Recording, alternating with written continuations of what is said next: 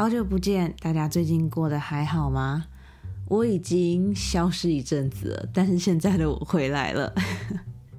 今天这一集想要跟你们分享一下我为什么消失了一阵子，然后最近就是生活周遭发生的一些事情，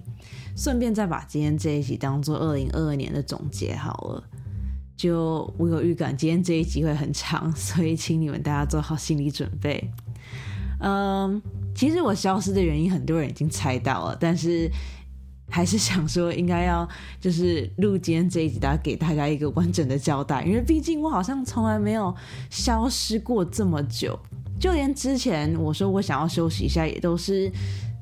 两三个礼拜，最多一个月就回来了。但今天这一次就是休息了快两个月，差不多一个一个半月，所以就想说。你知道吗？很多事情都应该有一个很好的交代，所以今天这一集就是来跟你们分享一下，就是我的人生最近发生了什么事情。你们准备好了吗？准备好的话，我们就开始吧。这边是专门说谎，我是消失了很久，最近终于回来的陈怡十七。在开始录今天这一集之前，我其实想了很久。就是我不知道我应该要怎么样跟你们讲我为什么消失，但在想了好几天之后，我还是决定很诚实的跟你们讲，我之所以消失了一个多月，将近两个月，原因是因为我失恋了。对，就是一个 这么少女心的回答。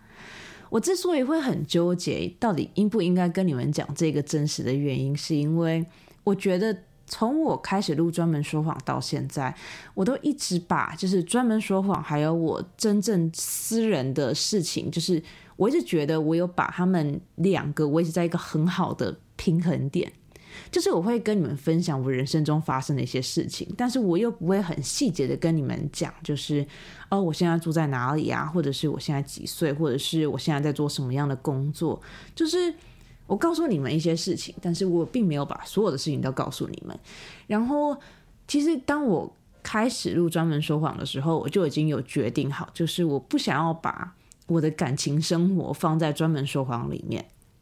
我可以分享我的感情观，但是我其实从头到尾都没有想要跟你们讲，就是我有。另外一半的事情，然后我也没有很想跟你们讲，就是我另外一半是什么样的人啊，就诸如此类的，并不是说我男朋友是一个很就是端不上台面的人，他哦不是男朋友是前男友，对，并不是说我前男友是一个不好的人，或是端不上台面的人，他是一个非常优秀，就是非常让我骄傲、非常让我自豪的的另外一半，但就是该怎么讲呢？就是当我开始做专门说谎的时候，我就。有在思考说，如果有一天，就是你知道，比如说我们两个分手啦，或者是你知道中间发生什么事情，我就是我不想要让我的听众就是你知道跟我一起度过那种就是像云霄飞车那样子的那种感情的情绪起伏什么之类的，所以我那个时候就已经决定好，就是我在专门说谎里面，我不要讨论任何关于我另外一半的事情，然后就这样子，你知道，就很平安的过了好几年。然后就好，我我现在一个一个讲好了。反正就是就是因为刚那个原因，所以我其实一直以来都没有很想要跟你们分享我有没有另外一半这件事情。但因为这一次的分手，然后直接导致我就是停更一个半月，我觉得 好像还是应该要讲一下，就跟你们分享一下到底发生什么事情，然后同时也把这边当做是我的一个树洞吧。就是因为我觉得很多东西是。我觉得很难跟朋友们讲的，特别是认识我跟认识他的一些朋友，然后跟家人也很难解释，所以我就想说，你知道吗？还是想要找一个抒发口，所以你们就是 你们就是我的树洞，然后就想说可以来跟你们分享一下，所以就还是决定很诚实的跟你们讲我为什么停更。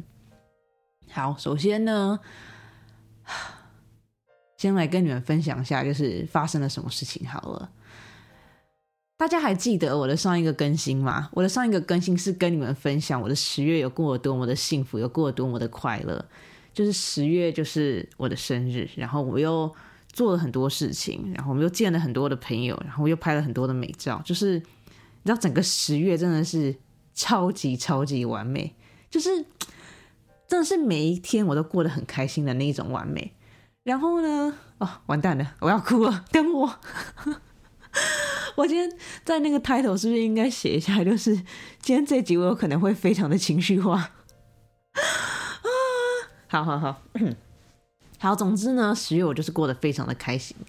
但是其实我一直以来都知道，就是我男朋友从八月开始就变得有一点奇怪，并不是说他就是感觉好像在藏什么东西之类，就是我就可以很明显的感觉到他的心态跟他。跟我们之前在交往的时候不太一样哦，在这边先跟你们 简单的介绍一下我男我前男友好了哦，还没改，还没习惯改这个称呼，但是先跟你们简单的介绍一下我的前男友好了。我跟我的前男友已交往非常久了，就是已经是那种就是双方都已经见过家长，然后都是已经差不多就是在正常人的眼里已经差不多可以求婚跟结婚的年龄了，然后。反正就是我们俩都已经彼此见过对方的父母跟家人啊，然后彼此的朋友也都已经很理所当然的觉得，只要乘以十七出现，那她的男朋友就会出现，然后只要她男朋友出现，那乘以十七就一定会在附近。就是我们两个已经是就是已经认识跟交往这么久的状态了。好，呃，反正就是从八月开始吧，八月八月中八九月的时候开始吧。我就有明显的感觉到我的前男友已经就是他的氛围感跟之前不太一样，就是没有像我们两个之前相处的那种感觉，然后就感觉他好像常常就是心情不是很好啊，或者是常常就是会一个人在想事情这样子。然后一开始我本来以为只是他最近工作压力太大了，或者是他最近就是。你知道人总是会在三不五时的时候会有点小小的低潮嘛，所以我就觉得就是哦，你知道吗？就可能他只是现在刚好心情不好，他在他的低潮期。那我就是尽我的全力，就是希望他开心。就就我本来以为就是你知道这种很基本，就是每个人三不时都会经历过的一些事情。总之呢，反正他就从八月开始就。八九月开始就过得不是很开心，然后我也很努力的想要让他开心，然后到十月的时候，就是我生日生日月的时候，就你知道吗？十月我们俩真的过得超级超级开心的，就是真的是每一天都过得很开心的那一种。然后呢，就到了十一月，然后就到了十一月，十一月初的时候呢，我就又可以很明显的感觉到我前男友就是又开始过得不是那么的开心了，然后。那一阵子的我就觉得有一点点小小的生气，因为那个时候我也过得不是很开心，并不是说我的人生过有就出现什么太大的事情，就只是单纯的我就觉得就是你知道吗？我都已经那么努力的想要让你开心，已经努力了将近三个月了，你就不能就是你知道给我一点就是回复跟答复吗？就至少让我觉得就是我的付出是有回报的这样子。然后呢，反正就是某一天晚上，我们两个在聊天，然后我就很认真的跟他讲说，就是你最近到底为什么不开心？就是我想要知道，因为如果不知道的话，我就没有办法很好的帮你。然后呢，我们就开始聊，就是我们两个人彼此最近的心情啊，就是最近在经历的一些事情啊。然后呢，就反正前男友就讲了一些就是 超出我意料的事情，然后。是一些就是我觉得我没有办法再继续跟他在一起的事情，然后是什么事情我就不讲了，因为毕竟是就是对，反正就是就是一些事情就对了。然后他跟我讲这件事情以后，我就非常非常的惊讶，因为是一件我从来没有想过，就是我会从他口中里面听到的事情。我就觉得就是嗯，就是这件事情到底发生了多久？就是。怎么这么的突然？然后那个时候，我当然就是因为已经真的已经交往太久了，你知道，真的交往超级超级久了。然后我就跟他讲说，就是你觉得这件事情是可以改变的吗？就是你你已经很认真的觉得你要做这件事情了吗？还是就是你觉得我们还可以就是继续努力的去改变这个状态，然后回到我们过去的那样子？然后。呃，我前男友就跟我讲说，他觉得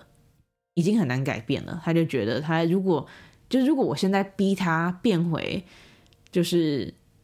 应该讲说，如果我现在逼迫我们两个彼此再回到过去的话，我觉得我们两个人都会很痛苦。就是他是这样子跟我讲的。然后当他跟我讲这句话之后，我就你知道很理所当然的难过嘛。但难过之余，我就又问他讲说，就是。你知道吗？如果你本来就已经是这样子觉得，或是你知道，就是你讲的这件事情已经发生了这么久的话，那我为什么还要去见你的家人？然后我为什么还要就是，反正我就开始问他很多，就是我们两个之前有讨论过，就是想要结婚啊，然后想要一起就是买房子啊，然后就住在一起什么之类的东西。然后就问他讲说，就是如果你本来就已经这样子觉得的话，那你为什么还要？就是跟我一起做那些计划，然后就是让我有一种就是哦，我们两个好像有未来的那种感觉。然后我那个我前男友就跟我讲说，哦，他一直以来都不觉得就是他是想要结婚的那一个类型，但是因为他知道我很想要结婚，所以他就会为了。他就会因为我想要结婚而跟我结婚，他会因为我想要生小孩而生小孩，然后他会因为我想要买房子而陪我一起买房子。然后当他跟我讲这一句话的时候，我就整个人大崩溃。我之所以会停更这么久，就是因为这件事情，就是你知道，真的让我超级超级崩溃的。我之所以会崩溃，是因为我一直以来都觉得是。就是我们两个在讨论这件事情的时候，我本来以为是我们两个在一起构想我们的未来，但殊不知，其实这个未来是只有我自己想要的。就是我前我前男友根本不想要，然后就是一切的一切都是就很该怎么讲？就是当他跟我讲这句话的时候，我就突然有一种就是是他在陪我胡闹的那种感觉，而不是就是。就是他其实并不是真心的想要跟我结婚，他只是因为我想要结婚而跟我结婚的。然后，然后就是当我意识到，就是我们两个其实一直来都是这个状态之后，我就突然觉得，就是我觉得我不应该讲这种话，但我就突然觉得自己好可怜哦，就是。在我眼里，虽然说我一直觉得，就是虽然说我一直在专门说谎里面讲说，我觉得一个人很好，然后我觉得就是你知道自己一个人就是很自由自在的，很棒。但就是我一直觉得，就是如果你今天如果要结婚，那你就应该要认真的结婚。如果你今天要做一件事情，那你就要认真的把它做好。就是特别是像结婚这一种，就是如果我今天真的结婚了，那以后我。接下来的余生都要跟这个人绑在一起。就是如果有一天，你知道我出了车祸，然后医院要签那种就是切结书啊什么之类的，是那个人要帮我签呢。然后接下来我的人生不管遇到什么大大小小的事情，那个人都必须要在我的旁边呢。就是我一直觉得，就是如果我有一天结婚了，我会想要跟一个真的很爱我的人，然后跟一个就是我真的可以相信跟可以就是依靠的人在一起。就我一直觉得。结婚就应该要是这样子，所以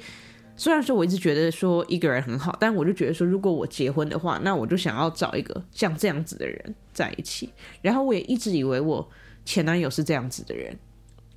但他那一天当他跟我讲说，哦，如果我们两个结婚是会是因为我知道你很想要结婚，所以我就愿意跟你结婚，你知道吗？就是你不觉得这样听起来是一件很可悲的事情吗？就是。当你身边所有的人都是为了爱情而结婚的时候，你的婚姻却是因为你自己一个人很想要做，然后对方就陪你。就我不知道，我不知道，我不知道你们懂不懂这种感觉。但是就是就很像是所有人的婚姻都是你知道双向的，但是我这边却是因为，我这边却是因为我单方面的很想要结婚，所以。他就陪我结婚，就是他其实是一个单向的箭头，可能是因为刚好那个时候我身边非常多人就是结婚、求婚、订婚，就是你知道诸如此类的，就是你知道爱情开花结果的状态吧。就当我听到我前男友讲出那句话的时候，我就我就突然觉得，就是你知道吗？其他的理由其实都不重要了，就是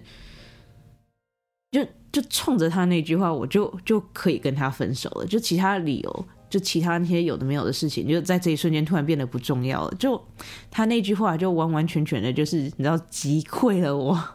本来还想要挽回，跟你知道，就是继续想办法跟他在一起那种冲动。好，总之呢，对，事情就是这样子。然后我之所以过去一个半月都没有办法更新，是因为我其实突然意识到，就是我不知道应该要怎么样很正常的，像什么事都没有发生的，就是分享一些生活周遭的事情，因为就可能在那个时候吧，我突然意识到，就是我生活的所有事情都是跟我前男友绑在一起的，就是所有的事情真的全部都是绑在一起的。然后就是，就你们也看到了，就是都已经过了一个半月，但是我现在就是有时候讲到那些事情的时候，还是会变得就是情绪起伏有点夸张。对，所以就就与其让自己就是硬撑着，然后讲一些根本不有趣的事情，倒不如就直接休息一阵子，然后让自己把自己的情绪恢复好，然后再跟你们分享。这样子，我那时候是这样子想的。然后，其实本来只想说要休息一个月，就是我我给我自己的时限是一个月，但后来发现其实一个月也没有想象中的那么的长。然后默默的就就到今天了。嗯，接下来要讲什么呢？要讲 要讲关于分手之后的那个吗？啊。我其实没有想到分手会是一件这么辛苦的事情。就我一直觉得分手就是你只要把你自己的心情整理好，然后你只要把你该做的事情全部都做好，然后再把时间就自然而然的会，你知道，take care of everything。但是 可能是因为我跟他真的交往太久了吧，就分手之后我就觉得。分手真的是件很辛苦的事情。这边讲的辛苦，并不是说什么劳力上面的辛苦，这边讲的辛苦是，就是当你要跟你身边所有的人都报备，就是你跟你的另外一半已经分手这件事情，这件事情真的是让我觉得非常的辛苦，非常的心累。就像我刚刚前面讲的，我们两个人真的已经交往很久了，然后你知道彼此家人啊、朋友啊都已经默认，就是我们两个就。一定会在一起的，而且特别是我们两个人的脾，我们俩几乎都是没有什么脾气的人，所以我们两个也不怎么吵架，所以身边的人都一直觉得就是哦，他们两个就会顺其自然的，就是你知道，走到结婚啊，然后生小孩，然后就是过着一个就是平凡人正常的生活。然后，反正就是当我们两个分开之后，我就花了一些时间整理好自己的心情，然后当我把心情整理好了以后，我就开始。我就开始跟就是身边的人讲这件事情，然后你知道吗？其实我觉得把这件事情讲出来并不是那么的困难。我觉得困难的点，就对于我来讲，我觉得困难的点是，当你把这件事情讲出去之后，就是你周围的家人朋友他们那个惊讶的表情，跟他们那个就是异常长的沉默。跟我前男友分开的两周之后，我就跟我一个高中最要好、最要好的朋友讲了。我们两个本来就在那个礼拜约好说要去吃饭，然后我要去他家住，去他家玩。然后反正就我就去他们家，然后我们两个就是按照原本的计划就出去吃饭啊、出去玩啊什么的。然后我我记得很清楚，我们就是早上先去。他的那个城市先去闲晃了一下，然后闲晃完之后，我们俩就中午去吃饭。然后在吃饭在等菜上桌的时候，我的那个朋友就很理所当然的问我说：“哦，那你男朋友最近过得怎么样？”因为这就是一个很正常的话题嘛，在在他眼里，就是你们两个就已经交往这么久啦，然后就想要知道一下我们两个最近的近况。然后当他问我这个问题之后，我就我先是沉默了一下，然后我就很。平淡的跟他讲说：“哦，我跟我跟那个人已经没有在一起了，这样子。”然后我就简单的跟我那个朋友就是讲一下发生了什么事情。然后就是当我把就是这些事情全部都讲完之后，我那个朋友就整整安静了将近十分钟。就是在我讲完讲完我要讲的东西之后，我那朋友就是他就眼睛睁得很大，他就一直看着我，然后他也没有讲什么，然后我也没有讲什么，然后我们两个就互相对看了大概三分钟。然后当我们对看完三分钟之后，我就说：“你还好吗？就是你需要一些知道就是水啊或什么之类的吗？”然后我那个朋友就只是摇摇头，他就他就他就真的很惊讶，因为他他就真的完全没有想到这件事情。然后反正就是过好长一段时间，我那朋友都讲不出任何的话，然后我们俩就也只是很安静的就吃着我们各点的午餐这样子，然后。吃到后来，就是我们已经吃的差不多之后，他才就是你知道有点像回过神一样的，就是问我就是一些其他细节的事情。然后你知道吗？就一开始我本来以为只是我这个朋友是这样子的状态，就是可能其他人会好一点。因为在我印象中，通常就是当你的朋友跟你讲说他分手了以后，通常就是。姐妹啊，或者朋友不是会讲说哦，那个家伙版就是一个烂人啊，就是我早就觉得你跟你不适合跟他在一起了，什么什么之类。就是在我眼里，就是我觉得分手，就当你听到你朋友分手之后，你的第一个反应不都是要马上做出一些反应吗？就是你的反应就是你要做出一些反应啊。但当我跟我的第二个朋友讲，跟我第三个朋友讲，当我跟我的家人讲完之后，我发现。所有的人就是在听到这个消息之后都是沉默，然后你知道吗？一开始我本来觉得这个沉默就是你知道只是很单纯的尴尬而已，但是到后来就发现哇，这个沉默真的是有够难熬，就是啊，你知道吗？就是 就有一种就是你随便说点什么都好，就是你赶快说点什么东西啊，要不然真的是很尴尬又很对，然后就是哇。我就觉得要一个一个、一个一个的跟我身边的人报备，跟我身边的朋友报备，就是我跟他已经没有在一起这件事情，真的是，真的是让我觉得很辛苦，也让我觉得很痛苦。而且你知道吗？最让我觉得辛苦跟痛苦的事情是，我的朋友们几乎都是没有交集的，所以我不能就是很简单的就是群发一条讯息，然后就跟所有的人讲，就是 我就必须要一个一个讲，然后。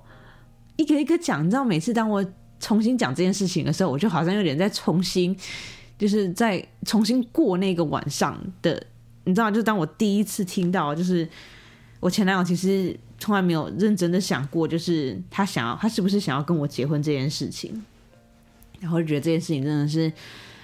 啊，有够辛苦，有够累，但对，反正就是这样子。然后呢，就差不多就是这样子。我天哪，光是光是解释我为什么停更，就解释了这么久。呃，好，就是之所以停更，就是因为这个原因。然后就这样子，就是也没有然后了，就事情就是这样子，就已经结束了。然后人生也是时候该翻篇了。我觉得。对于分手这件事情，我就做的还蛮好的，并不是说我是一个很适合分手的人，但就是该怎么讲，就是理性的我可以很好的控制感性的我。就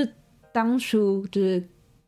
当我刚就一开始分手的时候，我就有给自己，就是我跟自己讲好，我自己跟自己讲好，就是我可以难过一个月，但是一个月之后就要恢复正常，然后就是你知道该做什么就要做什么，然后该讲的。朋友就要讲，然后该告知人就要告知，然后，然后就是接下来人生要怎么过，知道就是要继续回到像之前那样子，就是很努力的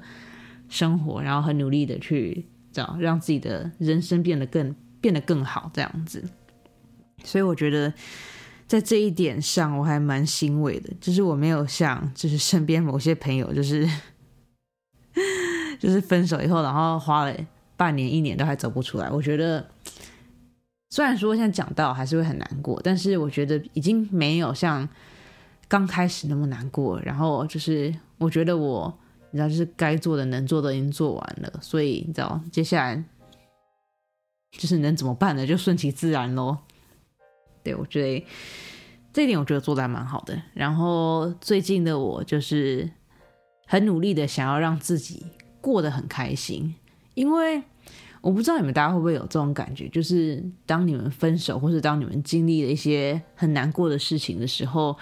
你在一瞬间就会觉得身边人都对你非常的好。然后我其实很讨厌那一种感觉，就是我很讨厌别人觉得就是哦，因为你刚分手，所以就是什么事情都要让着你啊，或者是什么事情都要照顾到你的心情啊。就我其实很讨厌那样子。我会希望，就是不管我的人生发生了什么事情，我都会希望我身边的朋友还是用他们原本的态度来对我，然后来就是跟我相处。对，就就这样子。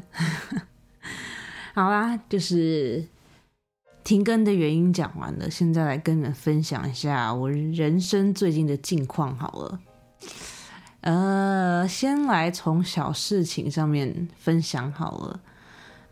首先，就像我刚前面讲的，最近的我真的对自己非常的好。就是最近的我，就是只要想买什么，我都会允许自己买。然后，所以最近的我就买了很多乐高，就想说，接下来圣诞假期已经要到了嘛，想说我可以在家里面拼乐高，然后就是听音乐，就是道这种疗愈、疗愈自己的感觉。所以最近的我买了很多乐高，所以对于这点我还蛮开心的，因为以前的我会。该怎么讲呢？我一直觉得我不算是很自律，但是我觉得我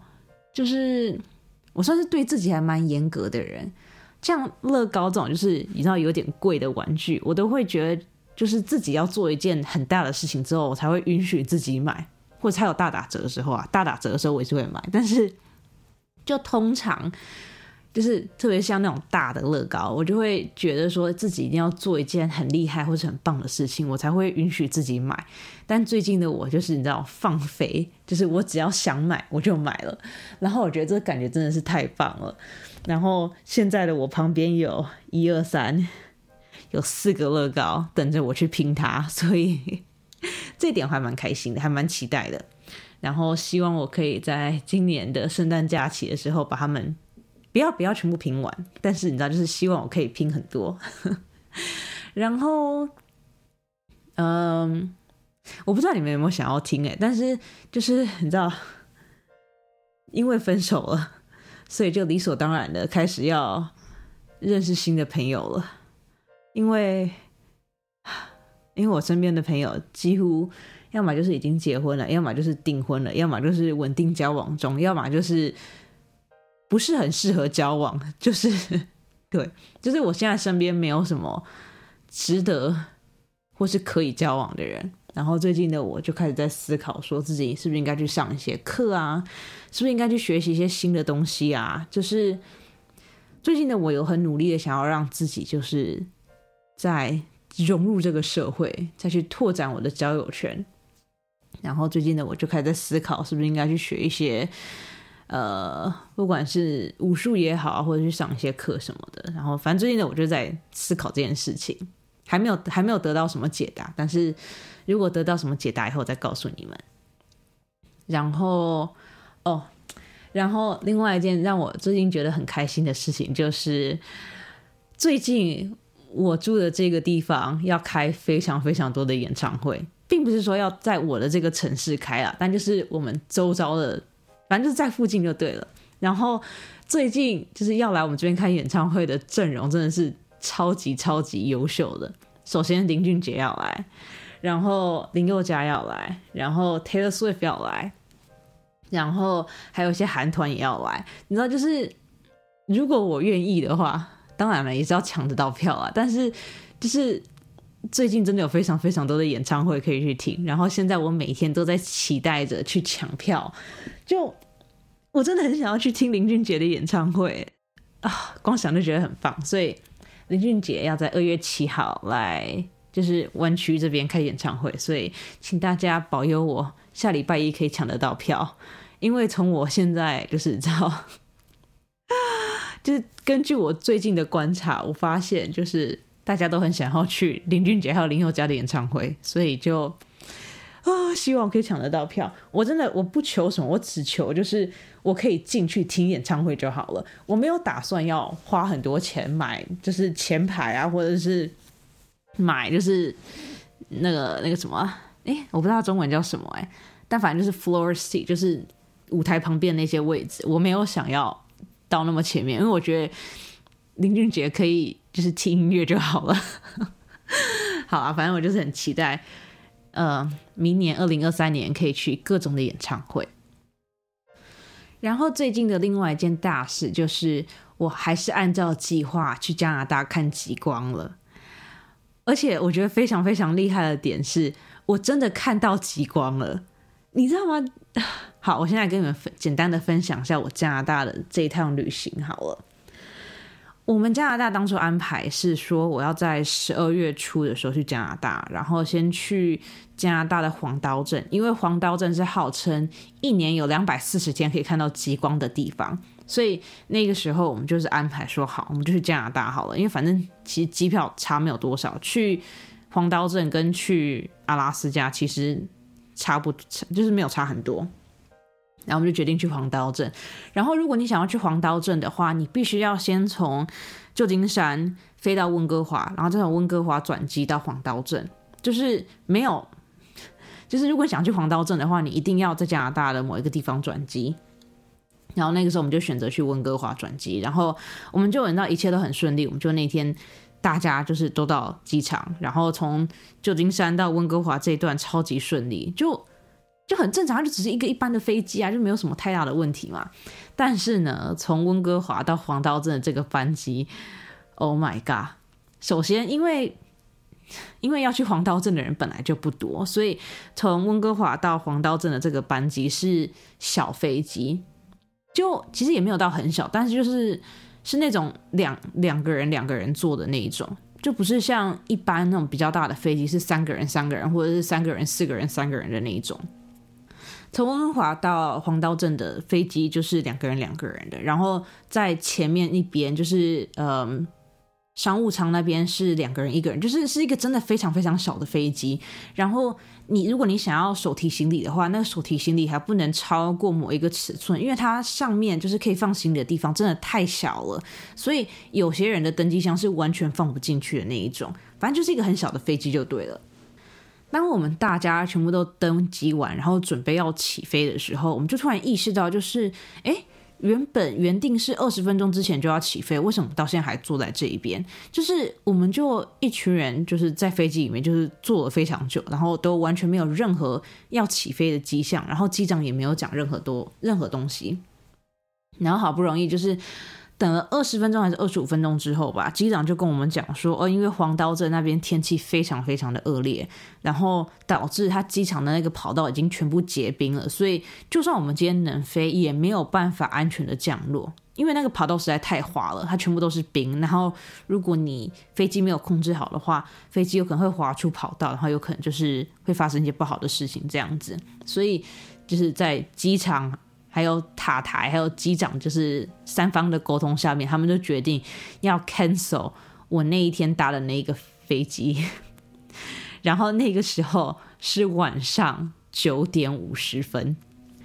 听到这个消息的当下，我超级震惊。但是我还是你知道，就是你知道保持冷静。我心想说，哦，好，你知道没关系。虽然说航班被 cancel 掉，但是你知道航空公司应该会有些安排吧，对不对？毕竟现在已经。晚上快十点了，然后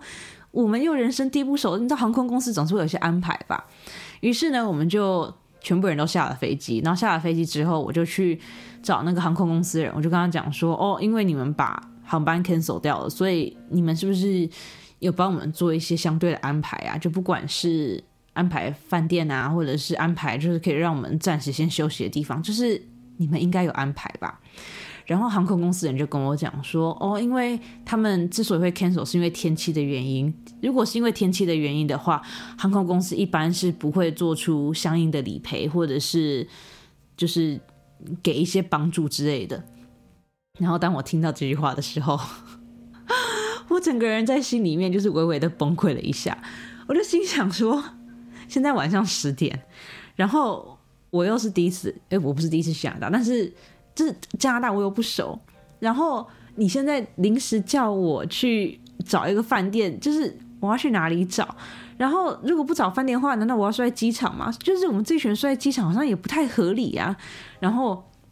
我内心就开始有点惶恐。然后呢，我就心想说：好，你知道吗？虽然说这个这个人没有办法帮我，但是如果去找其他航空公司的人，搞不好其他航空公司的人可以帮我，你知道，就是给我一些就是相对应的 compensation，或是就是帮我安排一些事情这样子。所以呢，我就去找航空公司的那个 VIP 的那个那个通道那边的人，我就跟他讲说：哦，我的航班被 cancel 掉了，然后想要知道说航空公司能不能帮忙，然后。我遇到的那个人其实真的是一个非常好的人，就是他本来想要用他的权利来帮我订饭店的，但是当他把我的那个旅客资讯打进去的时候，他就讲说：“哦，因为我的班机的确是因为天气的原因而被取消，所以他那边其实也没有办法，就是做出任何的事情，或者是他也没办法帮我就对了。”然后那个时候我就真的很崩溃，因为 就变成说，我们不只要晚一天去。我们在黄刀镇的饭店就是要多付一晚之外，我还现在必须要在当天当晚就是订温哥华的饭店，然后其实温哥华的饭店也没有到很便宜，所以那个时候我就你知道就是内心有小小的崩溃一下，但是崩溃完之后呢，我就心想说好，你知道吗？那架班机上面有这么多人，我就不相信我们是唯一一组，就是。没有地方去的人，然后我就开始在那个饭那个机场大厅，我就开始在搜寻，就是哪一些是我刚刚有在飞机上面看过，然后我们现在看起来也很疑惑、很困惑的人。然后我就发现有其中三个男生，就跟我年纪差不多，三个男生，就是他们好像也是在找饭店。然后我就鼓起勇气去问他们，讲说你们是不是也在哪个哪个航班上面的？然后。我想要问一下，说你们现在答案怎么样？就我就有点像去搭讪他们就对了。聊了一下后，就发现原来大家都是在同样的情况下面。然后我们就说好，那如果是这样子的话，那我们就干脆就是我们就一群人一起就是找饭店，然后就是你知道明天再一起去机场就好了。所以呢，我们就很成功的在这趟旅行的途中认识了三个人。而且更扯的事情是，这三个人就是除了跟我们订的那个。追极光的那个团不一样之外，其他所有的一切都是一样的。就是我们去的飞机是一样的，我们回来的飞机是一样的，我们住的饭店是一样的，然后我们的行程也几乎都是一样的。你知道，就是这是一个命运的感觉。大家没有什么爱情故事发生了，所以大家不用太期待。但总之就是，其实一开始去的时候，我们本来很担心会因为天气不好而看不到极光，殊不知，就是我们很幸运的第一个晚上就看到极光了。然后就是拍了很多很美的照片。然后如果你有兴趣的话，欢迎你去我的 IG 上面看，就是在加拿大看到的极光的照片。这集播的时候，应该已经照片应该已经在我的 IG 上面了。所以如果你有兴趣的话，欢迎你去我的 IG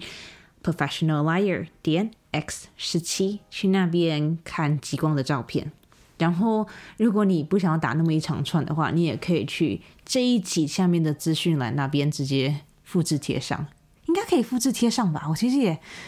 我其实到现在还是有点搞不太懂，就是资讯栏那边到底是在哪边会显示出来。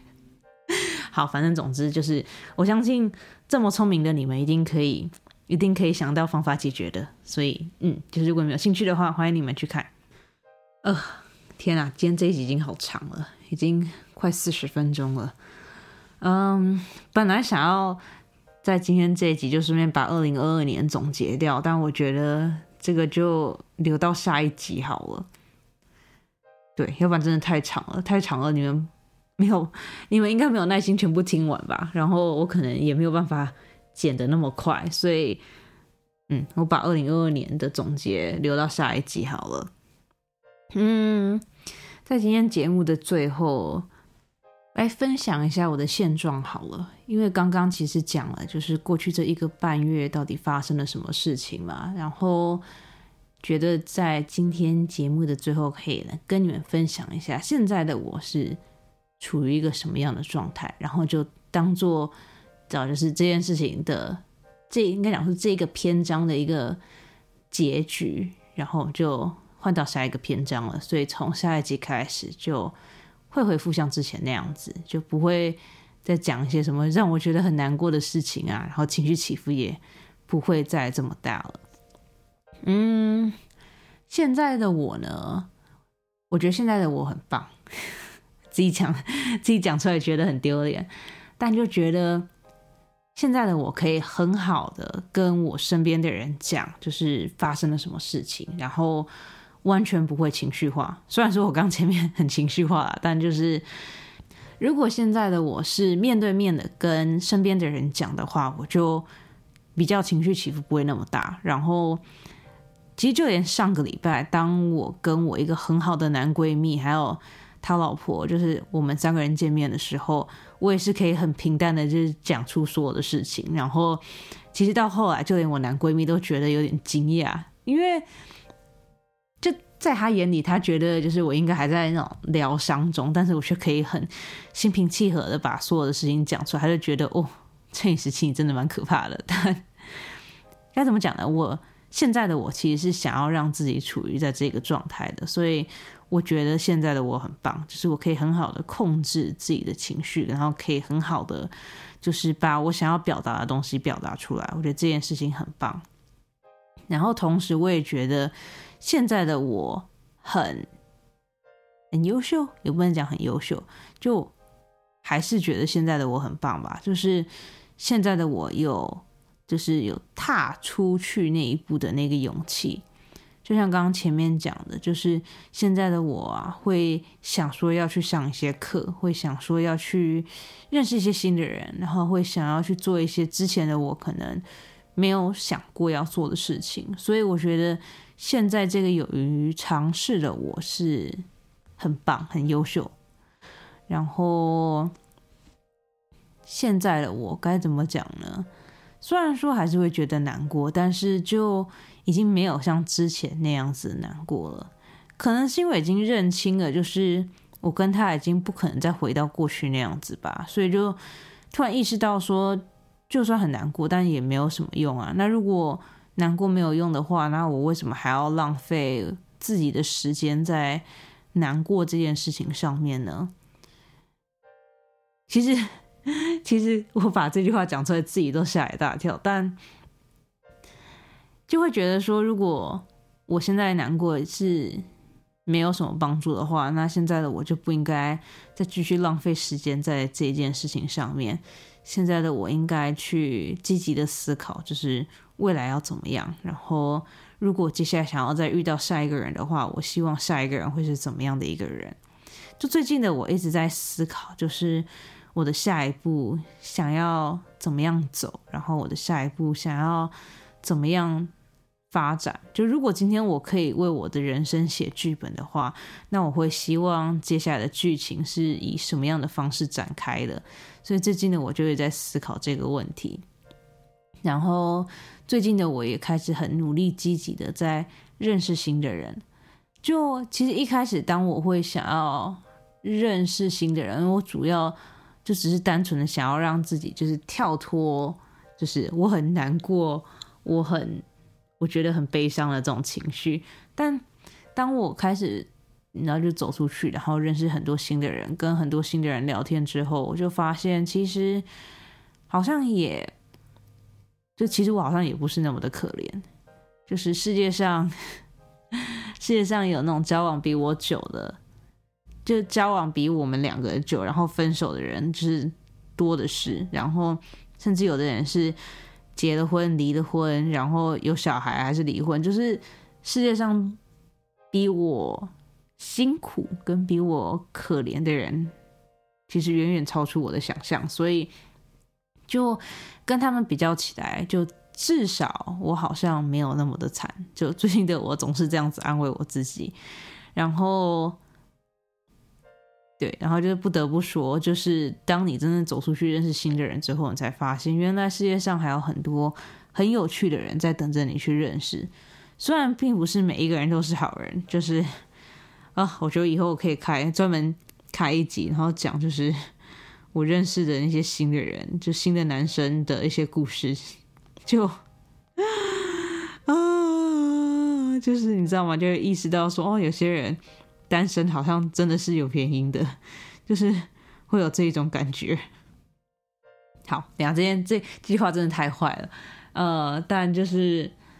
真正就是有些人真的是很不会聊天，所以就就这样子。呃，对，反正现在的我呢，就是要重新规划我接下来的人生，然后要重新规划我接下来想要做的事情，然后重新思考，就是如果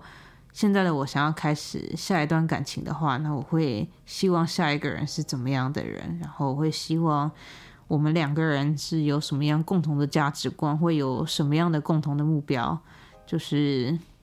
就觉得好像。现在的我应该要把握时间，然后就是思考，就是了解一下我想要我想要的，然后再努力的往那个方向去寻找。嗯，就就差不多是这样子吧。反正就是努力的想要过节，然后努力的想要嗯把自己的生活过得比以前更好，就包括。把自己变得更好啊，然后让自己的生活更丰富啊，什么之类的。所以希望这一切都可以如实的进行，然后也希望接下来我的人生可以变得更有趣、更精彩，然后可以变得更幸福。就至少希望未来的我可以变得比现在还要更好，然后希望。不管是六个月后，或是一年之后，就在未来的某一天，当我回来重新听这一集的时候，我希望我可以就是很心平气和的把这些故事听完，然后就是意识到，就是哦，原来这一切都只是一个过程，就是一切的安排都是最好的安排，然后就对，希望我 到那个时候，我有办法，就是很很开心的讲出这些话。啊，对，就是这样子。今天这一集有好多叹气跟莫名其妙的顿点哦，但你们应该也是可以理解的，对吧？好啊，今天这一集真的已经有点太长了，就今天这集就差不多在这边结束吧。总之，希望在我不在的这段期间，你们大家都过得很好，然后希望你们最近的人生有过得比我还要顺利。然后也希望，就是现在已经要年底了嘛，希望你们大家都可以有时间，可以好好的，就是慢慢的放松，然后就是准备好要过节。虽然说台湾好像不怎么过圣诞节，但还是希望你们可以感受到那种圣诞节的气氛，然后可以就是好好的休息，然后好好的照顾自己。嗯，嗯，我想想看哦。对，差不多就是这样子。就真的希望你们最近过得比我还要好，然后希望你们可以过得比我还要开心。好啊，总之差不多就是这样子。嗯，对，差不多就是这样子。好啦，今天这一集就差不多讲到这一边啦。今天这一集的情绪起伏真的是超级大的。嗯，好啦。反正就是这样子，然后，嗯，接下来我会努力的回去之前那个一周一更新的状态的。虽然说我不知道是有没有办法马上就回到每周更新了，但就我会努力的。好啦，总之今天这集就是这样子。然后，今天其实今天这集上的时候，应该台湾已经要。圣诞节或是已经平安夜了吧，所以在这边还是祝大家圣诞节快乐，然后平安夜快乐，然后就是希望你们所有的梦想、所有的愿望都可以成真。好啦，那就跟往常一样，谢谢你们收听到这一边，然后接下来我会在二零二二年结束之前，我会再努力生出一集二零二二年的总结的。好。总之就是这样子，然后呢，就像往常一样，如果你有什么想要跟我说的话，或是有什么想要跟我分享的事情的话，欢迎你去我的 IG 或是 FB Professional Liar 点 X 十七，去那边留言给我，跟我分享。如果你现在刚好在 Apple Podcast 或是 Mixer Box 上面收听的话，也欢迎你去底下的留言区那边留言给我，告诉我你的想法哦。然后，如果你真的很懒得，就是输那么一长串我的 IG 账号的话，也欢迎你去底下的那个资讯栏那边寻找，然后复制贴上。好啊，今天这一集差不多就是这样子啦。嗯，要圣诞节了，祝大家圣诞快乐。然后就像刚刚前面讲的，希望我们大家都可以好好照顾好自己，然后每天都可以过得很开心，然后都可以很好的注意自己的身体健康，然后都可以很好的成为更好的自己。好啦，那今天这一集差不多就是这样子啦。嗯，这边是专门说谎，我是乘以十七，我们下个礼拜见了，晚安。